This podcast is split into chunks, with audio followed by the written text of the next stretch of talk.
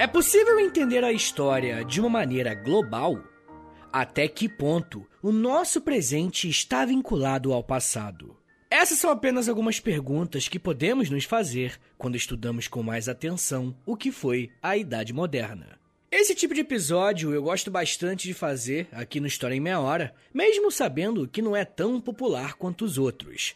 Quem escuta o História em Meia Hora há mais tempo já deve estar tá cansado de saber que história se estuda com conceitos. Parte desses conceitos estão inseridos em um contexto específico, e é preciso conhecer esse período para identificar o que os conceitos e as palavras significam.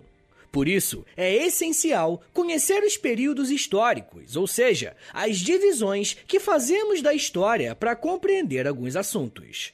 Aqui no feed do podcast, eu já fiz um episódio bem legal sobre a pré-história, que a galera inclusive gosta bastante. Mas além desse que nós vamos falar aqui hoje, ainda podemos falar sobre Idade Antiga, Idade Média e Idade Contemporânea. Um outro motivo bem importante do porquê que é legal nós estudarmos os períodos históricos é a gente conseguir se localizar na linha do tempo. Às vezes estudamos bastante uma revolução X ou uma revolta Y, mas nós não sabemos em qual contexto mais amplo ele está inserido. Então, se você é alguém que ouve História em Meia Hora para se preparar para vestibular ou algo do tipo, então sério, escuta esse episódio, se puder, com um papel e caneta na mão. Uma das coisas mais básicas que aprendemos sobre história é que essa é uma ciência que estuda a ação humana no tempo e no espaço. São sempre esses três elementos: ação humana, tempo e espaço. E esses três elementos vão precisar estar presentes se estivermos tratando de algum tema histórico. Nesse sentido, tudo que o ser humano já interagiu pode ser considerado um objeto de estudo para nós historiadores. Acontece que isso gera um grande problema, principalmente quando damos as caras e queremos ensinar história para outras pessoas. Como ensinamos e estudamos algo que é tão amplo e aparentemente sem fim? Uma forma que os historiadores encontraram para fazer isso foi dividir a história em alguns períodos. Esses períodos não necessariamente precisam ter a mesma duração, mas são marcados por eventos relevantes que alteram algo de forma considerável. E é aí que a confusão começa, gente. Eu começo apontando isso porque o simples fato de delimitarmos quando começa e quando termina um tempo histórico, principalmente isso aqui que estamos chamando de Idade Moderna, já pode ser problematizado. Em geral, nós temos duas datas que marcam o início desse período. A primeira seria 1453, com a conquista de Constantinopla, com a invasão dos turcos otomanos. E a segunda seria 1492, com a chegada dos europeus aqui na América. E pode parecer que uma bobagem ou algo, né, bobo, mas a escolha que você faz para dar início a um período diz muito sobre a sua forma de pensamento. Deixa eu ser mais claro em relação a isso. Em 1453, o Império Bizantino, que é como o Império Romano do Oriente é chamado, sofre uma invasão do Império Turco-Otomano. E o fato de escolhermos esse evento para marcar a mudança de um período histórico para outro significa que a gente está dando um protagonismo para uma civilização não europeia que venceu e subjugou uma parte importante do legado romano. O que muitos historiadores fazem para encarar essa data como o marco inicial da modernidade, sem deixar o eurocentrismo de lado, é chamar esse evento de queda de Constantinopla e não conquista. Deu para entender a diferença na ênfase? Não é que o Império Romano ele tenha sido conquistado, na verdade foi uma queda. Você não está entendendo aonde eu quero chegar? Por outro lado, tem quem afirme que a Idade Moderna só começou com a chegada dos espanhóis no Caribe em 1492, porque esse evento significou uma grande mudança para todo o contexto global. Mas vocês percebem como que essa data, o foco, está na empreitada dos europeus? É esse olhar que nós precisamos ter quando estudamos a história, onde nada é natural. Todo discurso, toda narrativa foi criada por um ser humano ou por um grupo de seres humanos. Mas falando em Europa, ao longo do episódio, vocês vão perceber que esse continente vai receber um foco bem grande quando estivermos falando da Idade Moderna. E isso acontece porque aqui no Brasil e em boa parte do mundo, principalmente ocidental, nós somos muito influenciados por uma historiografia francesa. E para quem não sabe, historiografia é o conceito que nós usamos para falar sobre como que a história é escrita. E os franceses são mundialmente conhecidos por escreverem a sua história como se essa história fosse a história global, tá ligado? Mais recentemente, tem surgido movimentos que tentam colocar eventos da Ásia, da América e da África nos períodos históricos tão conhecidos e propagados. Uma outra coisa que é interessante que a gente problematize é o nome desse período, Idade Moderna. Quando alguma coisa se autodenomina moderna, você acha que a ênfase é em algo positivo ou negativo. Obviamente, essa palavra tem uma conotação de valorização de algo. Mas o ponto aqui é que, mais importante do que valorizar o que se estava vivendo, era fazer uma oposição ao que vinha antes, mais especificamente a tão falada Idade Média. A chamada Idade Moderna vai tentar se contrapor ao máximo ao período medieval, por ser considerado um momento de trevas na história da humanidade. E molecada, esse é o discurso que foi propagado por autores e historiadores do período, beleza? Hoje em dia, é praticamente um consenso entre os historiadores que chamar esse período de Idade das Trevas é um grande erro. Mas eu não quero falar muito sobre isso nesse episódio aqui não, deixa para quando eu lançar um episódio sobre Idade Média especificamente, beleza? Mas o que eu gostaria de deixar bem pontuado com vocês até aqui é que a Idade Moderna surge como uma oposição à Idade Média, beleza? Não se esqueça disso. E um outro ponto importante é que a data que começa esse período, como eu já falei, tem um grande debate entre os pesquisadores. Para fins didáticos e para dar um bom panorama para vocês, vamos considerar que a Idade Moderna começa em 1453, com a queda de Constantinopla, beleza? Então, aqui no episódio, a Idade Média termina em 1453 e começa a chamada Idade Moderna. Um novo período com um grande leque de conexões que se abriu não só para a Europa, mas também para todo o mundo. E a partir desse período, o mundo jamais seria o mesmo. Podemos dizer que uma das principais características da Idade Moderna é o caráter transformador que esse período carrega. Quando o Império Turco-Otomano derruba o Império Bizantino, o fim de uma grande potência da Eurásia abre espaço para novos blocos políticos garantirem o seu protagonismo a partir de então. Porém, uma coisa que não podemos acreditar em relação a essas mudanças é que a passagem da Idade Média para a Idade Moderna é feita a partir de uma quebra total de um paradigma. Não é bem assim que as coisas funcionam. Um historiador chamado Jacques Legoff disse que, abre aspas, os períodos históricos não sofrem rupturas abruptas. Antes disso, há mudanças e viradas. Fecha aspas. Com essa citação, Legoff está querendo afirmar duas coisas. Primeiro, os processos históricos que resultam em alguma mudança sempre acontecem de forma gradual e até mesmo grandes revoluções devem ser analisadas a partir de um contexto mais amplo. E uma segunda coisa que o Legoff defende é que a modernidade europeia está cheia de resquícios do período medieval. A própria queda de Constantinopla é um exemplo disso. As alianças formadas pelos otomanos para fortalecerem e dominarem o inimigo foram todas concretizadas durante o período medieval. Podemos usar esse mesmo exemplo para falar sobre Espanha e Portugal, que vão desapontar como as duas grandes potências no início da Idade Moderna, principalmente por conta das chamadas grandes navegações. Muitas pessoas pensam que era algo tranquilo construir barcos e sair desbravando os oceanos em busca de novos territórios e contatos. Porém, ambos os países precisaram passar por uma série de reformas, como a própria Revolução de Avis em Portugal, que aproximou a monarquia do país com uma elite marítima que estava em ascensão. Pouca gente lembra disso, mas a iniciativa dos países europeus em se lançarem ao mar começou bem antes de encontrarem a América. Por exemplo, em 1415, Portugal conquistou a região de Ceuta, no norte da África, o que iniciou as grandes navegações. Nós temos aqui mais um exemplo de como que os períodos históricos estão mais interconectados do que parece.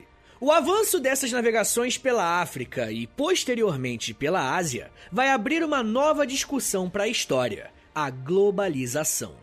Conforme os reinos europeus avançam por esses territórios, o mundo vai se tornar cada vez mais conectado. Diversos viajantes, comerciantes, aventureiros e pesquisadores foram inseridos em contextos que até então eram desconhecidos para eles.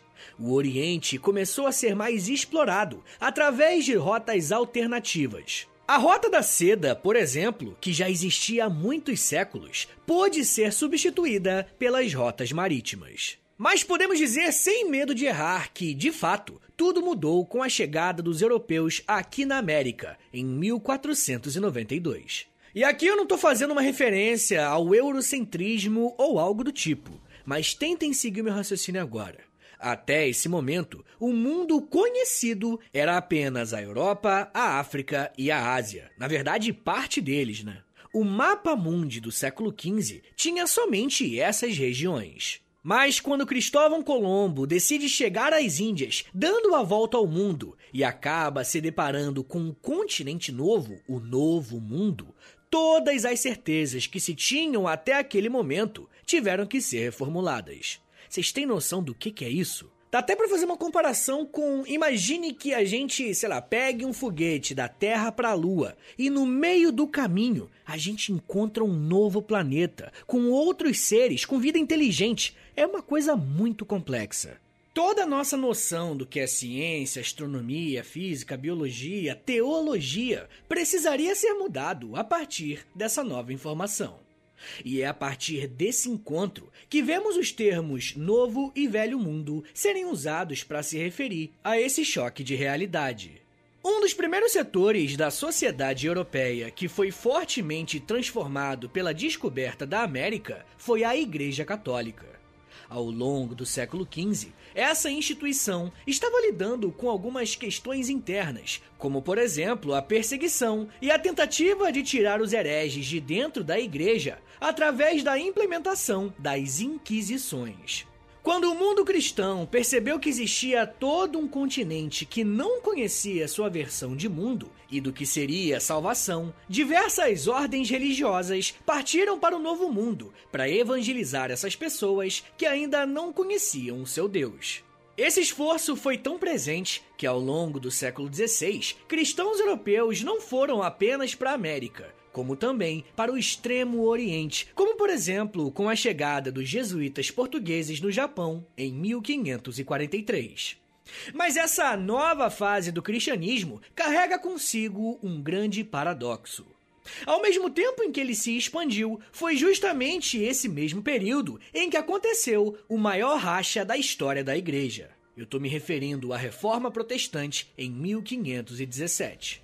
Eu digo que é um paradoxo, porque o catolicismo tinha uma grande oportunidade nas mãos de se espalhar agora de maneira global. Porém, como eu falei, dentro da própria igreja já existiam movimentos reformistas e de correção de alguns pontos. Quando Martinho Lutero apresenta as suas 95 teses que divergiam da instituição cuja ele fazia parte, muitos reinos europeus viram nesse momento uma brecha para diminuírem o poder e a influência da Igreja Católica. Alguns historiadores, como a Kalina Vanderlei Silva, dizem que, abre aspas, a reforma protestante iniciou o processo de secularização do mundo ocidental. Mas foram os pensadores do século XVIII que o laicizaram de vez. Fecha aspas.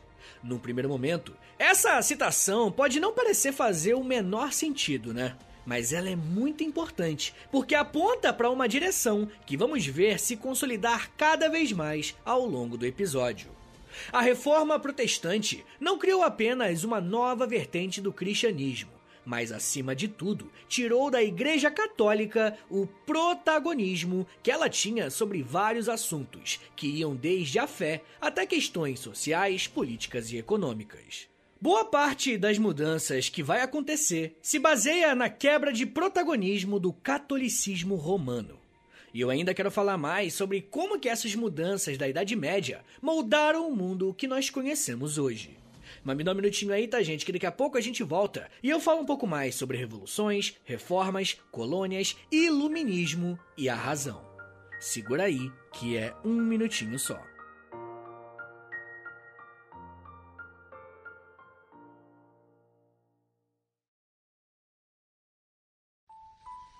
Eu sempre sonhei em poder viver de criação e de educação. E graças ao apoio de vocês lá no Apoia-se, isso se tornou realidade. Entre em apoia.se barra História em Meia Hora, que com 10, 20 ou 30 reais por mês, você não só contribui para esse trabalho continuar acontecendo, como também recebe recompensas exclusivas para os apoiadores. Com 10, você tem acesso a um podcast semanal exclusivo.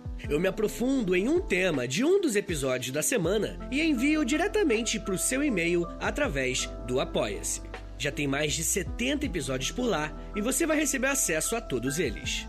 Além do podcast exclusivo, com 20 reais, você também recebe acesso ao nosso Clube do Livro. Todo mês nós lemos um livro sobre história e conversamos no grupo do Telegram. E depois de 30 dias, fazemos uma call no Zoom para compartilharmos as nossas impressões. E com 30, além das recompensas anteriores, eu te adiciono no meu Amigos Próximos no Instagram, onde publico conteúdos diários com curiosidades históricas, tanto no arroba História em Meia Hora, quanto no arroba Prof. Vitor Soares. E se você tiver alguma dúvida sobre o apoio, é só entrar em contato comigo pelo e-mail historiaemmeiahora.gmail.com apoia.se barra História em Meia Hora. É apoia.se barra História em Meia Hora. Valeu, gente!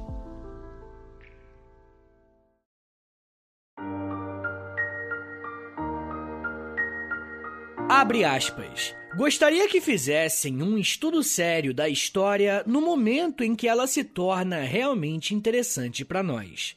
Me parece que isso acontece em fins do século XV. A imprensa, que foi então inventada, contribuiu para torná-la menos incerta. A Europa muda de rosto. Os turcos, com sua expansão, expulsam as belas letras de Constantinopla. Estas florescem na Itália, estabelecem-se na França e vão polir a Inglaterra, a Alemanha e o Norte. Uma nova religião subtrai metade da Europa da obediência do Papa. Um novo sistema político se estabelece. Com a ajuda da bússola, é feita a circunavegação da África. Comercia-se mais facilmente com a China do que com Paris e Madrid. A América é descoberta, submete-se a um novo mundo e o nosso muda quase que por inteiro. Fecha aspas. O que você acabou de ouvir é um trecho de um texto publicado pelo filósofo iluminista Voltaire em 1742. Se vocês perceberem bem, o que ele acabou de fazer, gente, é um grande resumo do que falamos até aqui. Caso vocês queiram ler o texto completo, é só buscar por Notas sobre a História do Voltaire para ver qual é a análise desse importante pensador sobre a modernidade. Mas eu trouxe essa citação aqui não só porque ela nos ajuda a resumir o que aconteceu, mas acima de tudo, porque ele reflete sobre o seu próprio tempo. E isso é algo relativamente novo na história, e foram os próprios pensadores do período que afirmaram que estavam vivendo na modernidade.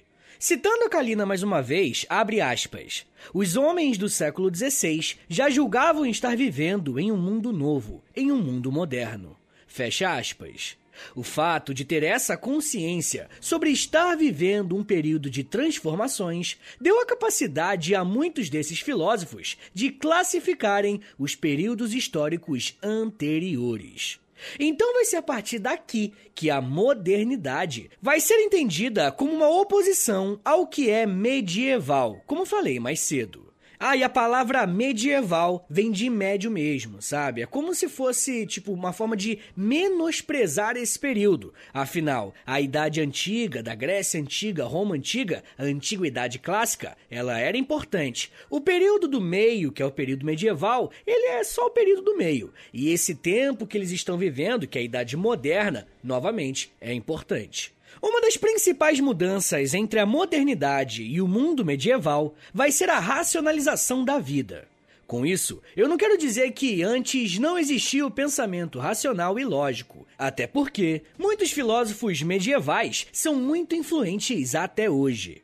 O ponto aqui, gente, é que o pilar central da sociedade mudou. Quando a Igreja Católica deixou de ser a principal instituição a organizar a vida social, o pensamento racional e não mais o teológico passou a ser predominante. Alguns historiadores, como Sérgio Paulo Rouanet, dizem que foi essa racionalidade que transformou diversos setores da Europa.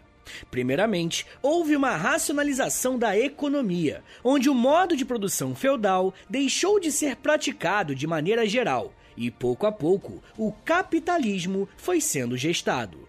Ele diz que essa transformação se deu por, abre aspas, uma mentalidade empresarial fundamentada no cálculo, na previsão, nas técnicas racionais de contabilidade e de administração e de forma de trabalho livre assalariado. Fecha aspas. E é aqui que precisamos fazer aquelas problematizações clássicas e tão necessárias. Se a Idade Moderna vai ser marcada por esse pensamento racional no que se refere à economia, esse tal trabalho livre e assalariado só vai estar presente na Europa. Eu nem preciso dizer que, para existir esse tal trabalho livre na Europa, as colônias aqui na América sustentavam todo esse progresso a partir da escravidão africana. A escravidão merece um papel de destaque nesse episódio, porque historiadores de regiões fora da Europa têm apontado a incoerência de chamar um período de moderno enquanto a escravidão humana era praticada. E molecada, eu não quero parecer repetitivo, mas como esse é um episódio mais teórico, eu não quero deixar de destacar como tudo em história pode ser questionado e colocado em xeque. Não existe nada nesse nosso campo de estudo que fique isento desse olhar mais crítico. Bem, mas apesar dessa incoerência entre modernidade e escravidão, na Europa, a racionalidade também chegou até a política. Enquanto no período medieval o poder político era dividido em centenas de milhares de reis, duques e príncipes, cada um com o seu terreno, o seu feudo, a modernidade foi apresentada a uma nova forma de governar, as monarquias nacionais. Conforme alguns reis se sobressaíram em relação aos outros e os países europeus foram sendo formados, eles iam conseguindo se inserir nessa nova dinâmica global. Inclusive, essa é uma das explicações para que Portugal e Espanha conseguissem liderar a corrida colonial nos primeiros anos da Era Moderna. Quando o Estado moderno surge, toda uma estrutura jurídica e social também aparecem no cenário europeu. Exércitos são criados, e são criados também símbolos que dão uma identidade de nação a um mesmo povo. Com a figura de um monarca amparado por um Estado, os empreendimentos das navegações vão receber um grande apoio naquilo que ficou conhecido como mercantilismo. Muitos classificam o mercantilismo como uma etapa preparatória para o capitalismo, às vezes até chamam de pré-capitalismo. E de fato, ele realmente é isso. Mas eu quero chamar sua atenção aqui para a importância que esses estados modernos vão ter para financiarem uma série de iniciativas importantes para a modernidade, que tem tanto uma ligação política quanto econômica. Se você já ouviu falar da Companhia Britânica das Índias Orientais ou da Companhia Holandesa das Índias Ocidentais, saiba que estamos falando de empresas que foram criadas por um capital privado, mas com total apoio e muitas vezes financiamento desses estados que estavam em formação. E eu trago essa informação para vocês para mostrar como o desenvolvimento econômico da Europa também foi acompanhado por uma racionalização política. Racionalização política e econômica, as duas andaram de mãos dadas. Conforme as monarquias se fortalecem, os reis vão se consolidar no poder como as principais lideranças nesse processo. A partir dessa centralização política, muitos historiadores vão classificar esse protagonismo da figura do rei como o surgimento do absolutismo. Esse é um ponto muito importante em toda a era moderna e vai ditar os ritmos tanto dos governos quanto das críticas a eles. Em poucas palavras, podemos dizer que o absolutismo era um modelo de governo onde o rei não era limitado por uma constituição ou por um parlamento. Às vezes até poderia ter uma constituição ou um parlamento, mas muitas vezes eles eram apenas ferramentas do rei para dar um ar de democracia ou de justiça. Mas na prática, era ele que tinha poder e protagonismo político. Vai ser essa inovação política e econômica que vai ajudar a sustentar uma outra transformação que ocorreu no setor cultural. Eu estou me referindo à separação e à autonomia que a ciência, a moral e a arte tiveram da religião. Antes da Era Moderna, essas áreas estavam intimamente ligadas à questão religiosa. Com o passar dos séculos, a moral deixou de ser ditada pelos limites que a igreja impunha. Durante o período medieval, para uma pessoa ser considerada boa, ela precisava necessariamente pertencer a uma religião específica. Mas conforme o tempo foi passando, a filosofia, a moral, a ética, as reflexões sobre o ser humano foram se desenvolvendo e percebeu-se que um indivíduo poderia ser racionalmente bom e instruir para si mesmo normas de conduta que norteiam a sua relação com o mundo e com o próximo, sem necessariamente precisar de uma divindade ou uma divindade específica para intermediar essa relação. E molecada, eu não tô querendo alfinetar ninguém não, tá? Muito menos a fé de vocês. Eu tô só mostrando que com o pensamento da era moderna, percebeu-se que a religiosidade, sobretudo uma específica, né, que a maioria era católica cristã, não necessariamente significava uma pessoa boa, ou tampouco uma pessoa ruim. A religião não define o caráter de ninguém. Mas enfim, gente, a gente está falando aqui, né, a partir do século XVI e XVII, e é a partir desse momento que eu quero falar para vocês sobre um movimento cultural que é muito importante da Idade Moderna: o Renascimento Cultural. O Renascimento não foi uma negação completa da fé, mas acima de tudo, foi uma valorização do ser humano. Se muitos entendem o mercantilismo como uma etapa de preparação para o capitalismo, não seria absurdo falar que o renascimento cultural é uma etapa anterior ao iluminismo, que correu por toda a Europa. E eu digo sem medo de errar que a influência iluminista não se restringe apenas à Idade Moderna, mas as teorias e o legado iluminista se arrastam até os dias de hoje.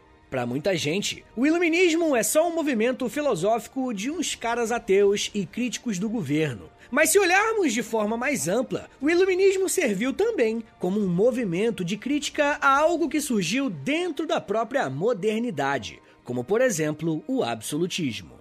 E olha que interessante, né? Dentro da modernidade está surgindo o renascimento cultural, que mais tarde vai dar luz para o iluminismo, que vai criticar o absolutismo, que também nasceu na Idade Moderna. É uma coisa conflituosa, né? A razão entrando em ação. Um outro ponto de crítica que o iluminismo faz é a respeito da participação da igreja na política. E essa é mais uma prova de quanto que essa instituição era importante para a Europa. E mesmo com o abalo sofrido por conta da reforma protestante, o catolicismo se manteve firme e muito atuante, até em países europeus, como na França, na Espanha, em Portugal e principalmente aqui na América Latina. Mas para vocês terem um exemplo de como que os filósofos iluministas atuavam de formas diferentes, dependendo do seu contexto, a crítica que se fazia na Inglaterra era completamente diferente da crítica feita na França. Na Inglaterra, por exemplo, o absolutismo do rei era uma das principais fontes de crítica, tanto que o John Locke precisou se exilar na Holanda enquanto aconteciam algumas revoluções em seu país. Apesar desse período turbulento na Inglaterra, foi lá mesmo que aconteceu um dos eventos mais importantes de todo o período moderno, a Revolução Industrial. A industrialização desse país colocou o mundo em um novo patamar quando o assunto era produção e consumo. Muitos acham que o fator determinante para a existência da Revolução Industrial foi o desenvolvimento das máquinas, mas olha, definitivamente não foi só isso. Para a história, esse evento é importante não por conta da existência de uma ou outra máquina, mas pelas mudanças sociais e políticas que a industrialização trouxe primeiro para a Inglaterra e em seguida para a Europa. Foi a partir da Revolução Industrial que a produção aumentou em uma escala que era inimaginável até então. E os ingleses só conseguiram escoar essa produção por conta do protecionismo do seu estado e pela quantidade de colônias que eles tinham espalhadas pelo mundo. E eu não sei se vocês estão percebendo aqui, gente, mas praticamente todos os assuntos que falamos até agora se relacionam entre si e acabam interferindo uns nos outros. O crescimento econômico da Inglaterra acabou escancarando uma série de contradições não só na Europa, como também ao redor do mundo. Conforme os princípios iluministas cresciam e conquistavam cada vez mais adeptos, foi ficando cada vez mais difícil conter algumas revoltas geradas por problemas sociais. Se formos elencar apenas algumas dessas revoltas que marcam a era moderna, podemos citar pelo menos três países: o Haiti, os Estados Unidos, que na época eram as 13 colônias, né? E a França. A primeira delas aconteceu em 1776, nas 13 colônias inglesas na América, que tinham uma forte ligação com a Inglaterra por conta da relação metrópole-colônia. Na América do Norte, um dos princípios iluministas, conhecido como federalismo, ganhou muita força a partir dos escritos de Thomas Paine, e as disputas com a coroa inglesa, por conta dos impostos, só aceleraram esse processo. Quando eles se tornaram independentes no ano seguinte, o mundo europeu se viu com um grande problema nas mãos. As metrópoles perceberam que a liberdade poderia ser uma opção. E é claro que os motivos eram outros, mas o levante de pessoas escravizadas que aconteceu no Haiti contra os seus senhores, sem dúvidas, pode ser encarado como pertencente ao mesmo processo. A Revolução Haitiana ocorreu em 1791. E se a Revolução Americana teve um grande impacto para a política colonial, a Revolução Haitiana despertou um horizonte de esperanças para os escravizados em todo o continente americano. Aqui mesmo no Brasil, diversas pessoas escravizadas foram encontradas com imagens do líder haitiano Toussaint Louverture, mostrando que ele se tornou um símbolo para quem buscava quebrar as suas correntes. Mas nenhuma revolução na era moderna foi tão importante e simbólica quanto a que ocorreu na França. Esse era um país que carregava muitas contradições da modernidade. Diversos pensadores iluministas que defendiam a liberdade acima de tudo viam na França um país que também tinha lucros a partir da escravização de pessoas. Mas além disso, enquanto uma grande parte da sociedade francesa passava fome, a nobreza esbanjava comida nos banquetes reais. Essas são apenas algumas contradições que levaram a população francesa a se revoltar com a sua classe política e exigirem uma participação maior na vida pública. A Revolução Francesa começa oficialmente com a queda da Bastilha, em julho de 1789. E é justamente esse o marco histórico que os historiadores escolheram para colocar um ponto final na Idade Moderna. Então, para rapaziada aí que faz vestibular, concurso, a Idade Moderna começa oficialmente com a queda de Constantinopla para os turcos otomanos, em 1453, e ela termina oficialmente com a Revolução Francesa, em 1789. Se existe um grande debate a respeito de quando começa esse período, o seu final pouca gente contesta e pouca gente contesta justamente porque vê na Revolução Francesa uma ruptura muito grande com o modelo político e social que se desenvolveu nos últimos 336 anos. O absolutismo foi rejeitado. A fé já não era mais o suficiente para melhorar a vida da população. E a burguesia surgia como uma classe social em ascensão. E novamente, para a rapaziada aí do concurso, é legal anotar que na cultura a Idade Média acreditava no teocentrismo e a Idade Moderna, por conta do Renascimento, acreditava no antropocentrismo. Economicamente, na Idade Média nós tínhamos o feudalismo e na Idade Moderna o mercantilismo. Na política, nós tínhamos uma descentralização política na Idade Média e uma centralização política na Idade Moderna, que muitas vezes é o que chamamos de absolutismo e na religião. Durante a Idade Média, nós tínhamos o catolicismo, mas aí houve a reforma protestante na Idade Moderna e abriu-se um leque de opções para os cristãos. Como eu disse, na história existem poucos momentos de ruptura e é possível perceber como que a idade contemporânea sofreu uma grande influência da modernidade. Mas isso já é um papo para uma outra meia hora.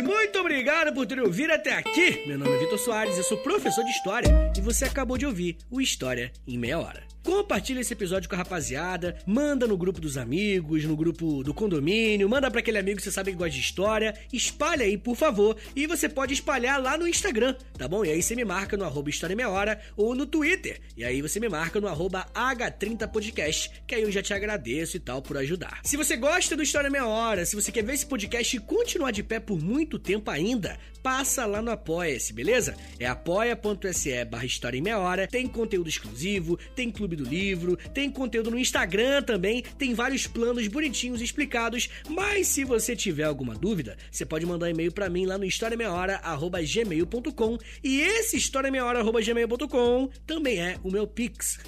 tá bom? Então se você quiser dar moralzinha aí, qualquer valor, eu agradeço demais. Um favorzinho que eu vou te pedir agora, mas isso não custa nada, na dica de nada, é você dar cinco estrelinhas, por favor, aí no, no Spotify, clicar em seguir, tá bom? Cinco estrelinhas na avaliação né? Que você pode avaliar o podcast. E aí, se você me der cinco estrelinhas, pô, isso me ajuda demais e não custa nada, né? Pô, quebra essa aí. E você também pode seguir o podcast e clicar no sininho, que aí quando sair um episódio novo, já que você clicou no sininho, vai aparecer no seu celular uma notificação falando. Mas é isso, gente. Me siga nas redes sociais. É arroba no Twitter e no Instagram e lá no TikTok, tá bom? Não se esqueça que eu tô fazendo vídeos diariamente lá no TikTok. É só me seguir no arroba Soares e é vídeo educativo, tá? Eu não sei dançar, já vou avisando.